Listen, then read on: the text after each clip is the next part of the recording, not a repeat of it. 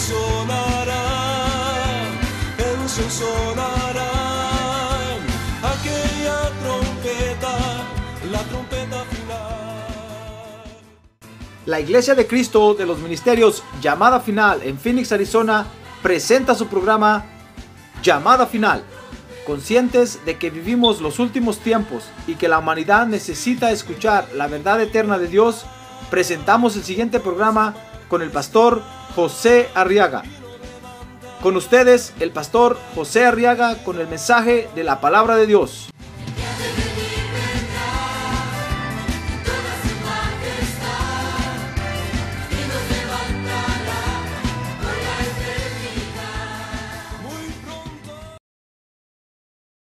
Esta enseñanza se llama palabra fiel y digna de ser aceptada por todos. Es el último tema en el libro, entonces ah, vamos a, tener nuevos estudios a partir del el domingo que viene. Si puede ir a 1 Timoteo, capítulo 1, versículo 15. y dice, palabra fiel y digna de ser aceptada por todos. Cristo Jesús vino al mundo para salvar a los pecadores, entre los cuales yo soy el primero. Amén. Amén. Entonces, ah, y, vamos a ir, si, si tienen este libro, vamos a ir en el estudio exactamente como, como está escrito. Cuando nosotros po- ponemos, nos ponemos a pensar en las diferentes religiones que hay en el mundo hoy en día y en las diferentes promesas que cada una de, ellas ofrece a sus seguidores, debemos considerar aspectos como cuál es la promesa del Evangelio, quién la prometió y será fiel para cumplirla. Ahora, todos sabemos, hermanos, que religiones hay a la carte en este mundo hay una religión para todo lo que tú quieres. Si, si, si tú quieres poder tomar, fumar, hacer drogas, hacer lo que tú quieres afuera, hay una religión que te va a dejar hacer eso. En el mundo hay, hay como dije, religiones a la carte. Si no te gusta algo que, que te dice una re- religión, tú puedes ir a una que te dice "Eh, está bien. Se puede hacer. Pero eh, el Señor nos da su palabra. Él nos dice cómo podemos vivir, hermanos. Y a veces duele lo que nos dicen. A, a a veces ah, venimos a la iglesia y oímos algo que decimos, ah, pero a mí me gustaba hacer eso. A mí me gustaba ir al pajarito. Me, me gustaba, no, no sé, maquillarme bien, salir y ir a bailar. Que- que, eh, es, es- es cosas que hacía, hacíamos en, en tiempos pasados. Pero cuando, cuando venimos a veces oímos, eh, hermanos, tenemos que seguir una vida de santidad, una vida consagrada al Señor y, y ya no podemos estar haciendo las cosas que hacíamos, hacemos antes. Ahora aquí nosotros venimos a danzar, aquí venimos a, a alabar al Señor, aquí está nuestro gozo. Entonces, no- nosotros oímos a veces cosas que, que decimos, ah, pero qué tanto me gustaba hacer eso. Y, y cuando, cuando oímos la palabra de Dios y, y nos dice que, que no nos embriaguemos, que, que no debemos encadenarnos a, a nosotros con, con cosas como fumar. Es una cadena, ¿sí sabían eso, hermano? No sé si, si usted sabe, pero una persona que fuma, le es difícil parar de fumar hay, hay counseling, hay, hay, hay, hay cosas que ellos tienen que hacer para parar de fumar y, y- y hay instituciones puestas en el mundo para, para quitarle esos deseos a una persona. Una persona entra a eh, estos lugares, para de fumar y empieza a tomar. Y tiene que ir a otra para parar de tomar. Entonces, entonces así es el mundo.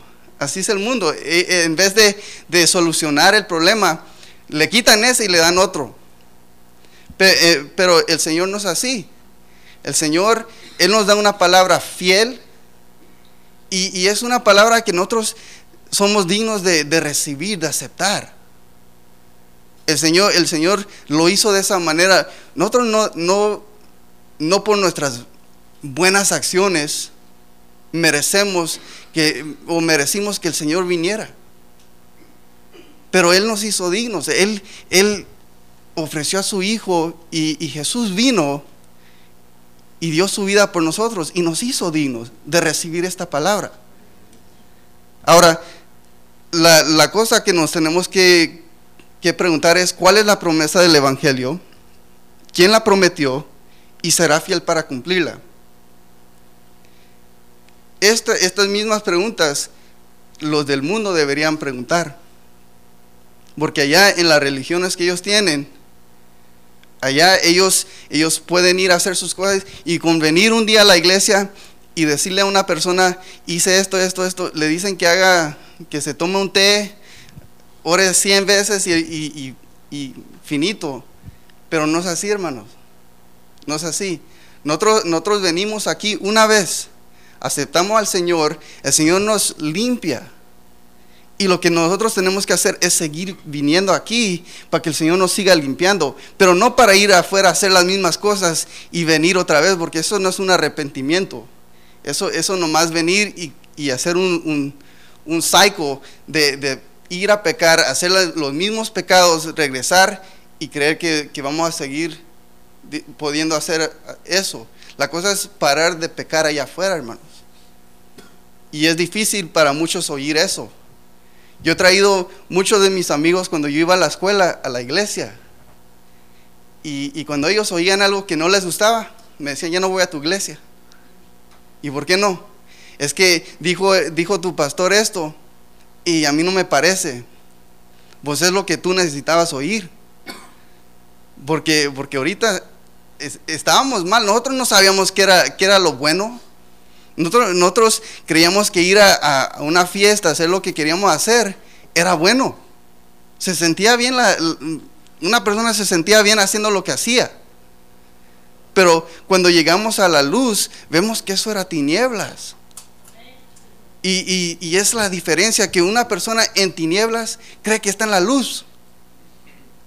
Y cuando llegamos aquí y aceptamos al Señor, nosotros recibimos la verdadera luz de la palabra y nosotros podemos eh, entonces ver que lo que hacíamos antes no valía la pena. Entonces, estas preguntas ellos deberían preguntar- preguntarse también. Ahora, a la luz del pasaje anterior, podemos formular algunas preguntas que nos ayudarán a afirmar nuestra fe. Esto, esto no es na- nada nuevo para ustedes, hermanos, los que ya, están, ya han estado aquí. Esto nomás para afirmar lo que nosotros creemos. Amén. Amén. No se duerma. Pevisca el que está a su lado. Dígale, no se duerma. Dice, ¿quién escribió estas palabras? Ahora, la, la palabra, la Biblia eh, fue inspirada por Dios y, y hombres escribieron esta palabra. Estas palabras que están en la Biblia. Uno de ellos se llamaba Saulo. Si, si vamos a Hechos 7, 58, dice, y echándolo fuera de la ciudad, comenzaron a apedrearle y los testigos pusieron sus manos a los pies de un joven llamado Saulo. Saulo no era un hombre bueno en ese tiempo, hermanos. Si vamos a Hechos 8.3, unas páginas más, dice, pero Saulo hacía estragos en la iglesia, entrando de casa en casa y arrastrando a los hombres y mujeres, los echaba en la cárcel. Ahora, Saulo, todos conocemos que Saulo era una persona que perseguía a los cristianos. Él los apedreaba, los metía en la cárcel, hacía todo con los cristianos cuando venían a, a Saulo se iban al otro lado. No querían pasarlo porque sabían que él iba a hacer unas cosas con ellos porque eran cristianos por la fe que ellos creían. Ahora, Saulo vino a ser el apóstol Pablo cuando el Señor lo, lo llamó y cambió su nombre y, la manera de ser de, de Saulo, le dio el nombre de Pablo. El apóstol que, que escribió muchos, muchos libros en, en la Biblia. Ahora, ¿qué tanto fue el impacto que una persona, todo a lo contrario, pudo pasar- pasarse, pasarse a este lado.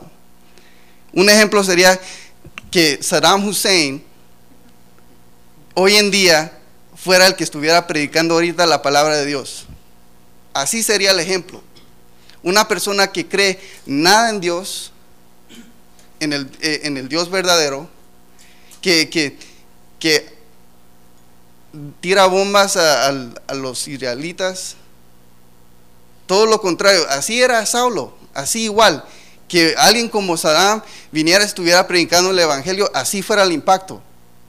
Ahorita, allá en el Medio Oriente, eh, Oriente, cuando salía Saddam, los cristianos, lo- los israelitas sabían que o o tenían que correr. Porque así era el conflicto. Entonces la misma cosa con, con Saulo. Pongámoslo en el tiempo de hoy porque, porque así es como ellos lo veían. Ellos cuando veían a Sa- Saulo decían, este o lo tengo que, tengo que pelear con él o tengo que correr porque me va a hacer algo a mí por lo que yo creo o por quien yo soy. Y, y fue tanto el impacto en Saulo que, que él fue el apóstol Pablo. Él, él en vez de perseguir a la gente, empezó a, a- a traer a la gente a los pies de Cristo Jesús. ¿Cuántos dan gloria a Dios por eso? Porque si no fuera por hombres como Él, nosotros no tuviéramos mucha parte de esta Biblia, hermanos. Fue, fueron los esfuerzos de, los discípulos, de personas como Pablo, que, nosotros podemos leer de las maravillas de Jesús. Sin gente valiente así, nosotros estuviéramos pidiendo al Señor misericordia ahorita, Señor, danos una revelación, porque, porque tenemos que eh, escuchar tu palabra. Ah, Eso quiere el Señor hoy en día también, son valientes así. ¿Cuántos son valientes así, hermanos? Vamos a ver, vamos a ver, porque ahorita decimos, amén, somos valientes y cuando salimos y nos ven los, los amigos de la calle, decimos, oh, yo no soy cristiano ahorita. Yo nomás soy cristiano cuando, cuando entro al servicio de nueve y media a dos y media, soy cristiano de las 2.45 para adelante el domingo, naranjas. Entonces, una, una cosa que, que Saulo pudo hacer, eh, y es el, menso- el mejor mensaje que una persona puede dar, es la vida personal. ¿Sí saben eso? Yo, yo, yo no, yo no te voy a tratar de convencerte a, creer en, en Cristo Jesús. Yo lo que quiero que tú sepas es lo que Él hizo en mí. Porque eso es lo que tú vas a ver. Yo, yo pude palpar, yo pude ver, yo pude, yo pude sentir las maravillas que el Señor hizo en mí. Y con eso yo te voy a decir por qué yo creo que tú debes conocer a Jesús. Si yo te digo, oh, si vieras lo que hizo al hermano Mario con la vida del hermano Mario, yo qué sé qué hizo en la vida del hermano Mario. El Señor hizo algo con él. Pero yo no, yo no te puedo decir las, las, las horas difíciles que, que él pudo tener. Yo no te puedo decir las cosas que él tuvo que pasar para llegar a donde está ahorita. Yo lo que te puedo decir es lo que yo pude pasar. Y eso te va a impactar a ti más, porque es algo personal, algo que yo, que yo creo con, con, con algo fuerte en mi corazón que yo, yo te puedo decir, ¿sabes qué hizo el Señor conmigo? Yo, yo era nada, yo, yo era lo peor que tú podías ver en la calle. Y Él tomó eso y lo hizo a lo que soy yo hoy en día. Y eso, y eso vale más que, que- que yo di- diciéndote historias de otras cosas, hermano. Gloria a Dios.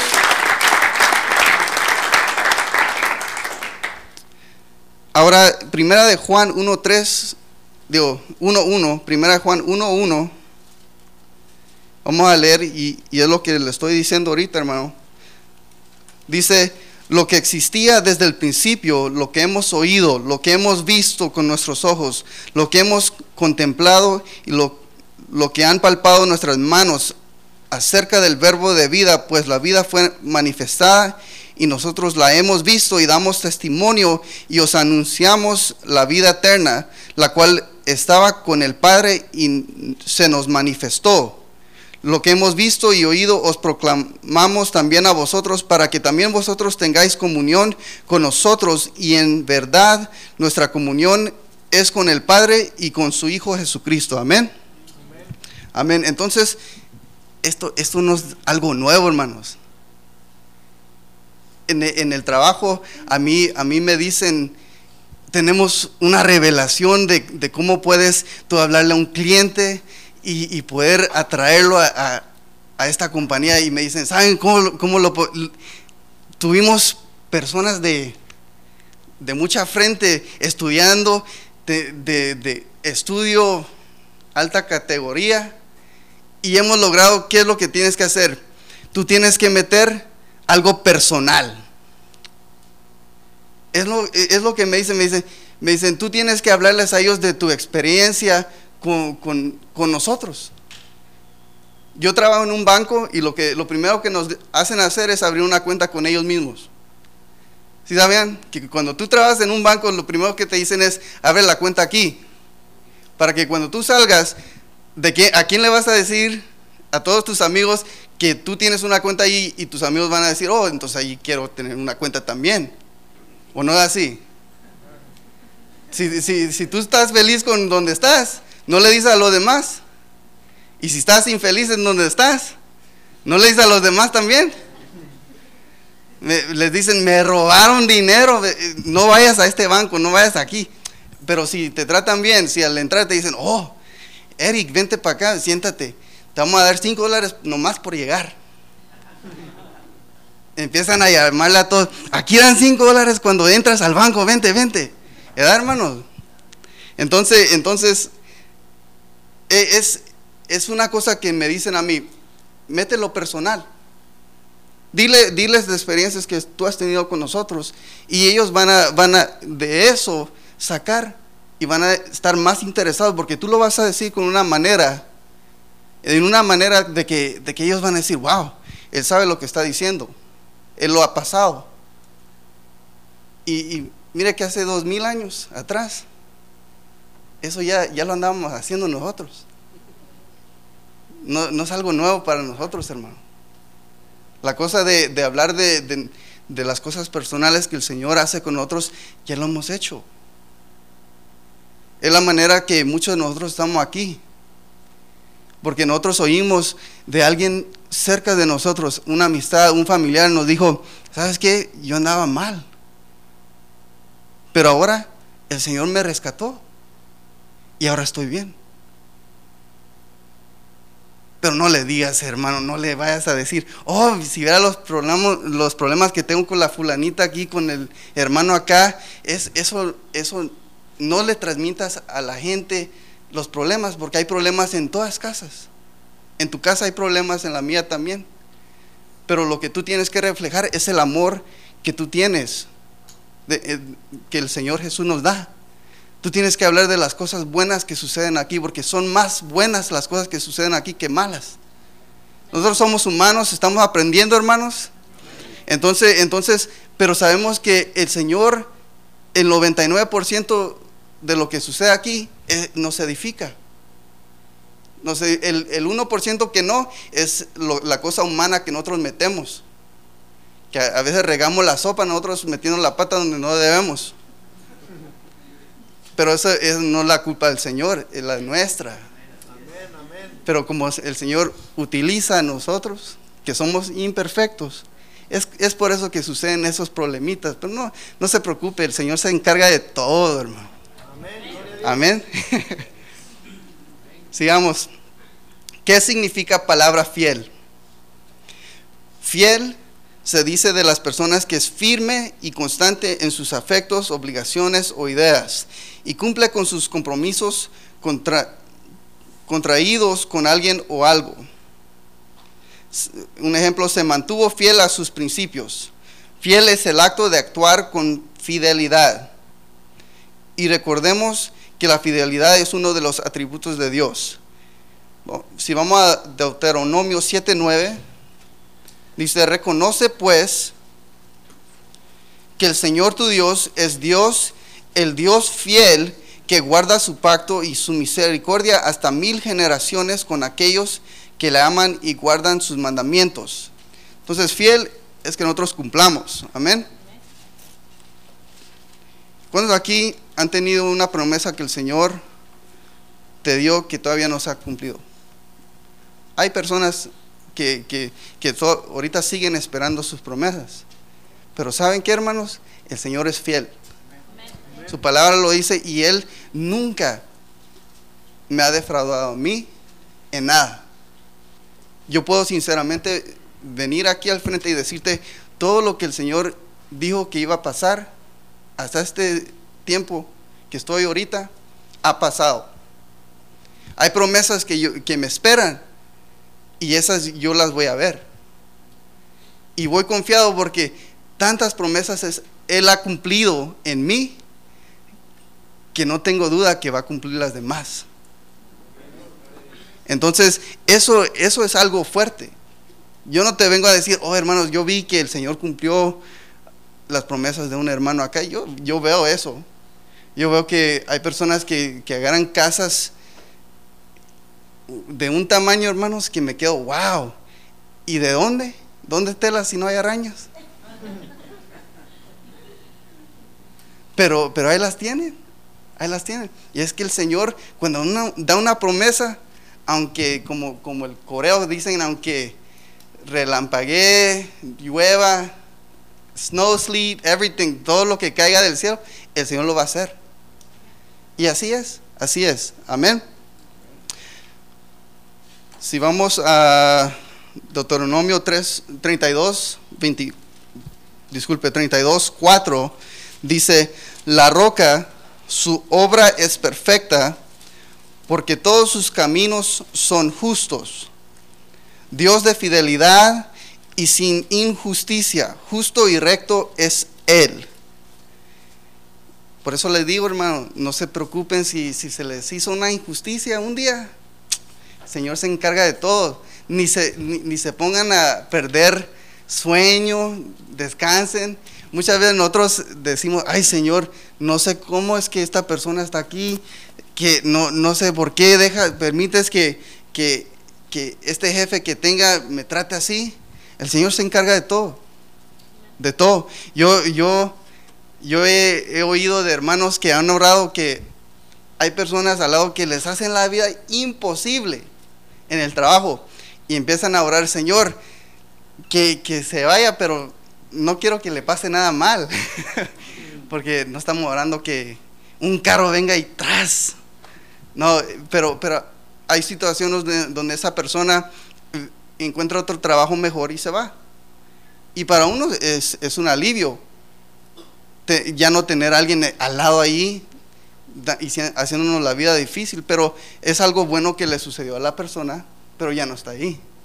Entonces hay, hay, hay cosas que el Señor se encarga de nosotros y es lo que tenemos que aprender. Una, una de las cosas que yo he visto, hermanos, es que nosotros tratábamos de, de tener el control de todo. De todo. Queremos, queremos que todo esté exactamente como nosotros lo vemos en la mente. Y si no está exactamente así, nosotros queremos meter la mano. Nosotros queremos un carro, pero si no es exactamente el que nosotros queremos con todos los detalles, nosotros decimos, ok, entonces yo le voy a hacer esto y esto, esto, pero el carro, el Señor si te lo prometió, está acá exactamente como tú lo quieres. Pero agarras algo diferente, dices, le voy a hacer esto, le voy a- y al final saliste peor. Es que, es que nosotros tenemos que saber que cuando el Señor le damos el control de todo, Él se encarga de todo. Tú no tienes que mover un dedo, lo que tienes que hacer es do- es doblar rodilla. para, para que te dé una paciencia, hermano, y la paciencia es una de las cosas más difíciles de, de, de tener. ¿Sí saben eso? ¿Cuántos le dicen, Señor, dame paciencia? Ustedes saben lo que están diciendo. Porque cuando el Señor nos empieza a dar paciencia, nos pone por unas cosas y, Él dice, paciencia. y nosotros, ay, all right, all right. Pero tú la pediste. La, toda la necesitamos, hermano. Hasta paciencia para que no se duerman. Vamos a Salmo 36, 5. Dice, tu misericordia, oh Señor, se extiende hasta los cielos, tu fidelidad hasta el firmamento. Hermano, esto, esto nos está diciendo que la fidelidad del Señor no es algo que tú puedes, no, no es algo que tú puedes, sí podemos tener una- un ejemplo así como dice hasta el firmamento, pero es algo grande. Eh, ustedes saben que esta mente no, no entiende lo que es infinity, infinidad. No entiende que, que algo no puede tener un principio ni un fin. Es, es algo que nos quebra la cabeza, porque nuestra mente quiere saber que algo tuvo un principio. Puede tener que, puede ser algo que, que no tenga un fin, pero quiere, quiere ver un principio. Por eso, por eso es que mucha gente no puede creer en Dios, porque dicen, ¿cómo es que Dios siempre estuvo? Ellos quieren saber, pero ¿de dónde vino? E- Es, algo que la mente, la mente humana tiene. Y es una característica, una característica que ha estado allí desde que usted puede empezar a reconocer todo lo que ve de niño. Usted quiere saber, ¿y de dónde vino? ¿Y por qué? Los niños le hacen eso. ¿Por qué, por qué está el cielo azul? Porque sí. ¿Y por, y porque sí? Porque yo te dije, ¿y por qué tú me dijiste? Y no paran de preguntar, hermanos. Entonces, la mente de nosotros siempre tiene esa pregunta, ¿y por qué? Pero tenemos que saber, así es, el Señor no tiene principio, no tiene fin, Él siempre estuvo. Y aunque la, la- la mente le empieza a doler, ay, no puedo, no puedo pensar, y, olvídate hermano, descansa, descansa, que, que el Espíritu nos da paz. Amén. Entonces, por consiguiente, la palabra fiel quiere decir que va respaldada por Dios y es una palabra que se debe creer y en la cual se puede confiar. ¿Cuál es la palabra fiel? Cristo vino al mundo a salvar a los pecadores. Entonces vino a salvarnos a nosotros, hermanos. No se, no se salga de, de ser incluido en eso. Usted no fue perfecto al nacer, fue pecador y el Señor vino por nosotros, por mí, por ustedes también. Amén. Mateo, Mateo 9:13 dice, mas id y aprender lo que significa misericordia quiero y no sacrificio, porque no he venido a llamar a los justos, sino a pecadores. Entonces ahorita le voy a decir, hermano, si, le digo, cuando aquí eran, pecadores y usted dice, no, yo no fui, entonces el Señor no vino por usted. Porque el Señor vino por pecadores, vino por enfermos, porque es él, es el doctor, el médico. Y Él vino no por los sanos, sino por los que necesitan ayuda. Y yo necesitaba ayuda, hermanos. Yo necesitaba mucha ayuda. Y no sabe usted también. Marcos 2, 17 dice, al oír esto Jesús les dijo, los que están sanos no tienen necesidad de médicos, sino los que están enfermos. No he venido a llamar a justos, sino a pecadores. Mire, ahí está. Me salió de chiripiada y y está en la Biblia también. Romanos 5:8 dice, pero Dios demuestra su amor para con nosotros en que siendo aún pecadores, Cristo murió por nosotros. E- Estas son, estos son versículos, hermanos, para que usted pueda apuntarlos. Cuando le pregunten, ¿y dónde dice eso en la Biblia? Que el Señor no, no vino por, por pecadores, por, por, por enfermos. Ahí está que dice que sí, por ellos vino. Ahora, ¿de dónde vino? El Señor Jesús descendió del cielo y en Juan 6, 41 dice, por eso los judíos murmuraban de él, porque había dicho, yo soy el pan que descendió del cielo. Ahora, las religiones de afuera, todo- todos los que, los que se ponen ahí como dioses, han nacido, pero han nacido de personas. Jesús vino del cielo. Como ejemplo, Buda, eh, él en la historia, él nació de, de un hombre y una mujer. Pero Jesús, que no lo estoy comparando, nomás le estoy dando el ejemplo. Jesús, que es un Dios fuerte, poderoso, Él vino del cielo.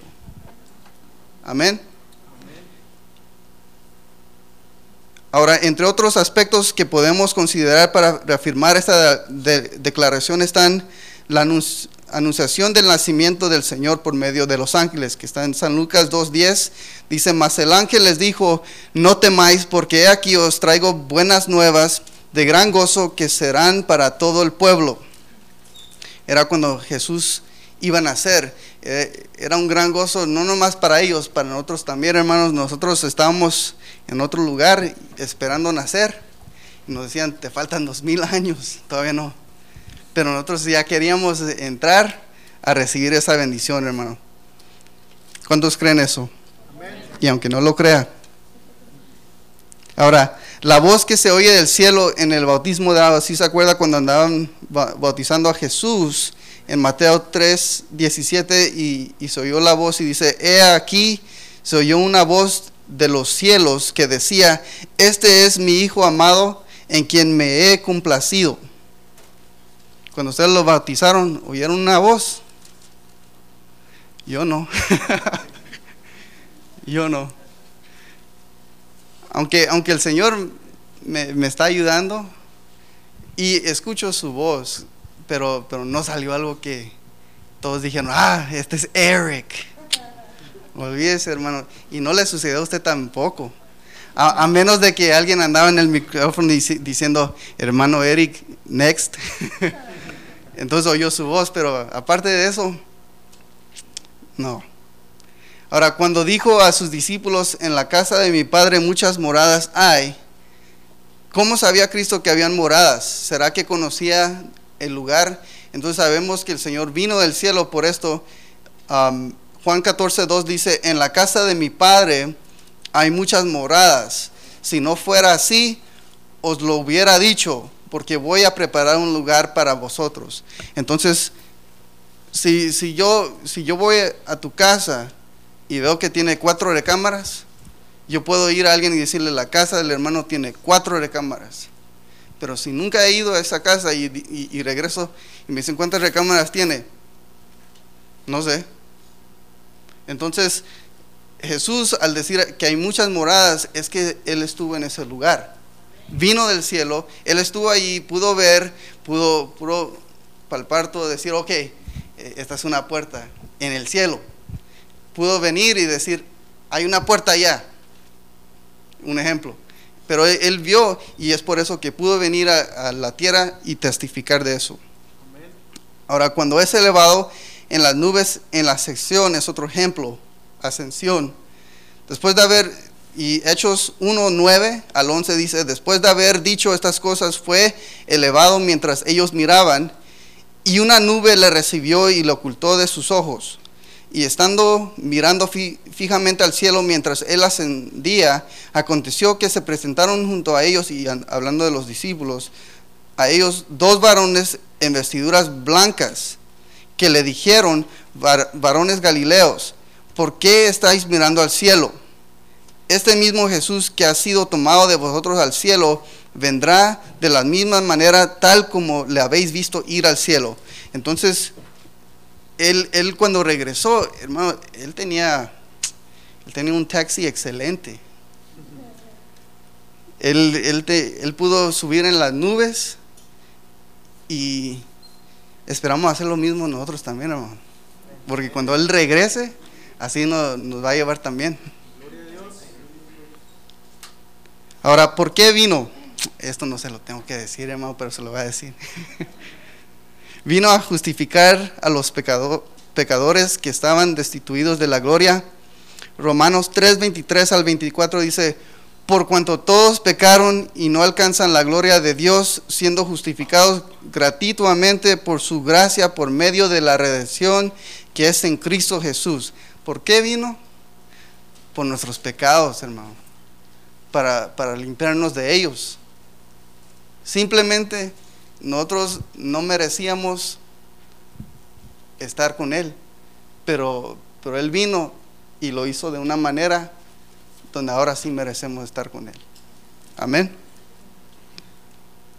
A ver, dice, ¿qué tuvo que hacer el Señor para salvar a los pecadores? Le hago la pregunta, ¿qué tuvo que hacer? Morir. Se saca un A, hermano. A plus. Tuvo que dar su vida, derramando su sangre en la cruz del Calvario, murió como su sustituto, por nosotros. Isaías 53, 5 dice, mas Él fue herido por nuestras transgresiones, molido por nuestras iniquidades, el castigo por nuestra paz cayó sobre Él, y por sus heridas hemos sido sanados. Amén. ¿Cuánto dan gloria a Dios por eso, hermano? Porque, porque si, sin ese sacrificio, mire todo lo que nos hubiera caído. Y más, porque, porque todo se hace peor en este mundo, hermano. Si, si hay un flu, en un año sale un super flu. Sale, mire, el pollo, ya hasta ni se puede comer una clase de pollo porque tiene, tiene infección o, algo dentro de él. Las vacas que, te- que la carne, se, you know, un steak quiere comer, ahora tiene que ver que no tenga mad cow disease. Como que, que el mundo se hace más, más y más horrible cada, cada más que el tiempo va pasando, hermanos. Entonces, ah, imagínense si Jesús no estuviera aquí, tuviéramos super mad cow disease. Ahora, la, la otra pregunta, ¿todavía está muerto? No. Es que ustedes, hermanos, se les nota, hermano.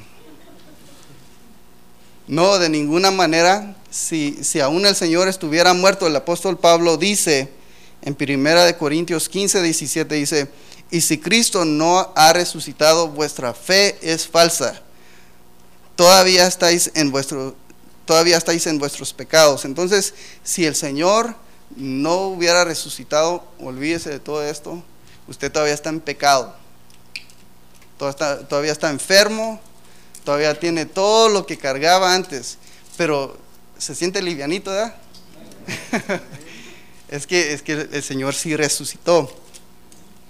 Ahora, por el contrario, Él resucitó y está vivo el día de hoy intercediendo por nosotros ante el Padre y pronto volverá de nuevo. Él, ¿Sí sabían que Él está intercediendo por nosotros? Porque hay un enemigo allí que le está diciendo, mira lo que está haciendo, míralo, eh, míralo, eh. Pero, pero el Señor Jesús está diciendo, no, no, si ya pagué por eso, ya pagué por eso. De- deja que juegue con ese juguete, no, no te preocupes.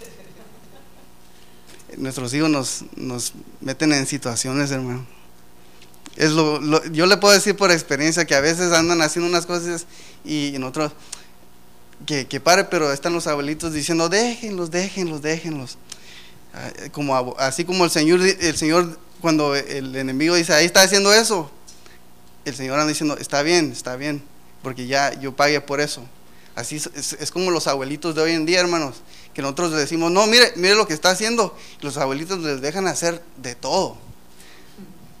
Hasta lo que no nos dejaban nosotros hacer. Ahora, Lu- Lucas, Lucas 24, 5. Y estando ellas aterrorizadas e inclinadas sus rostros a tierra, ellos le- les dijeron, ¿por qué buscáis entre los muertos al que vive? Esto, esto fue cuando, cuando fueron a, buscar al cuerpo de Jesús y los encontra- las encontraron con dos ángeles, encontraron a, eran Marta y María, amén, si, si me recuerdo bien, y cuando llegaron estaban dos ángeles diciéndole esto, ¿por qué buscáis entre los muertos al que vive?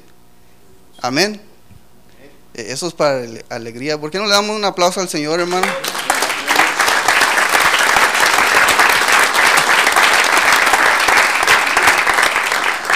Eso es también para que se despierte.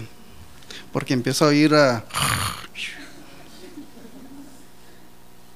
Hechos 3, 29 dice, y cuando habían cumplido todos los, to- habían cumplido todo lo que estaba escrito acerca de él, le bajaron de la cruz y le pusieron en un sepulcro. Pero Dios le levantó de entre los muertos. Amén. Entonces, aquí podemos ver más ejemplos y, nomás voy a ir rápidamente so- sobre ellos. Vamos a Romanos 6, 9 y van a estar en la pantalla, hermanos. Dice, sabiendo que Cristo, habiendo resucitado de entre los muertos, no volverá a morir, ya la muerte no tiene dominio sobre él. Y sabe que si nosotros ponemos nuestra fe en él, tampoco sobre nosotros tiene dominio la muerte. Amén. Efesios 1:20 dice, el cual obró en Cristo cuando le resucitó de entre los muertos y le sentó a su diestra en, en los lugares celestiales. Entonces sabemos que Jesús, aquí son ejemplos que podemos ver que Jesús ha resucitado. Colosenses 2, 12 dice, habiendo sido sepultados con Él en el bautismo, en el cual también habéis resucitado con Él por la fe en la acción del poder de Dios que le resucitó de entre los muertos. Ahora, nosotros cuando recibimos al Señor, es como que nos, y, somos bautizados, cuando nosotros caemos al agua, el viejo hombre se debe quedar ahí. Cuando uno sube del agua, es una nu- nueva persona, hermanos. Entonces, es, es así que el Señor a nosotros nos da comunión con Él. Para decir, yo quiero que, que tú estés conmigo más cerca de lo que ya estás. Voy a, hacer que tu viejo hombre muera y tú vas a ser una nueva criatura. Amén. Amén. Dice, y esperar, eh, primera de Tesalonicenses 1.10 dice, y esperar de los cielos a su Hijo, al cual resucitó de entre los muertos, es decir, a Jesús, quien nos libra de la ira venidera. Entonces eh, el Señor, siendo resucitado, y porque Él resucitó es que nosotros podemos ser librados de esa ira. Vamos, vamos a pasar, hermanos, a ya terminar aquí. Definitivamente la, la resurrección de Cristo de entre los muertos es la base importantísima de nuestra fe y es la diferencia que nos distingue de los cientos, los cientos de religiones que existen en el mundo. Porque todos los demás, sus, santos, sus dioses, han muerto y nunca han resucitado. Jesús es el único. Es por eso que nuestra fe no está en otras cosas más que en Él. Solo en Jesús, hermano. No ponga, no ponga su fe en una persona, no ponga su fe en, en un objeto, en una casa, en, en un carro, no ponga su fe en nada más, en una estatua, nada. Ni, ni en algo que tú te puedes poner o usar o, obtener en tu mano. No pongas tu fe en nada de eso, ponla solo en Jesús. Amén. El apóstol Pablo fue salvo por creer en el Señor Jesús. Y si Dios ha salvado al primero de los pecadores, seguramente no rehusará salvar a otros pecadores que crean en el Señor Jesús. Entonces, como Él hizo antes, Él lo va a seguir haciendo, hermanos. Juan 3:17 dice, porque Dios no, no envió a su Hijo al mundo para juzgar al mundo, sino para que el mundo sea salvo por Él. Y debemos de reconocer que en ningún otro hay salvación, porque no hay otro nombre debajo del cielo dado a los hombres en el que podamos ser sal- salvos. Eso, eso Hechos 4:12 y, y Proverbios 14:12 dice, hay camino que al hombre le parece derecho, que hay mucha gente afuera así, hermanos, pero al final es camino de muerte. ¿Cómo, ¿Cómo puede una persona estar segura del buen camino? Estará segura si escucha lo que Dios dice. Y Dios dice que en ningún otro hay salvación. Es como, es como muchos me dicen, porque yo les hablo a todos en mi trabajo, cuando es permitido, porque me preguntan ah, del Señor. Y muchos no creen, pero no es de mí, no, no es mi tarea conven- convencerlos. Mi tarea es decirles a ellos de, de la verdad decirle los lo que Él ha hecho en mí y luego el Espíritu Santo se, se encarga de, de cambiar el corazón de ellos. Esa es mi tarea. Esa es tu tarea. Ahora, ellos muchos me dicen, pues vamos a ver al final. Pues uh, vamos a ver. Vamos a ver cuando, cuando nosotros estemos en el cielo y ellos nos estén mirando de otro lugar. Yo les dije, ¿qué voy a hacer? Amén. Juan 3:16 dice, porque de tal manera amó Dios al mundo, para que todo aquel que crea en Él, no en alguien más, no se pierda, mas tenga vida eterna. Amén.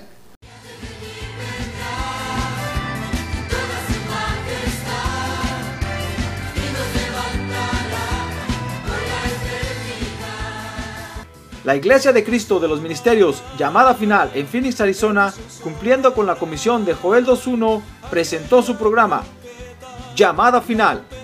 Esperamos que nos vuelva a sintonizar la próxima semana a la misma hora por esta emisora.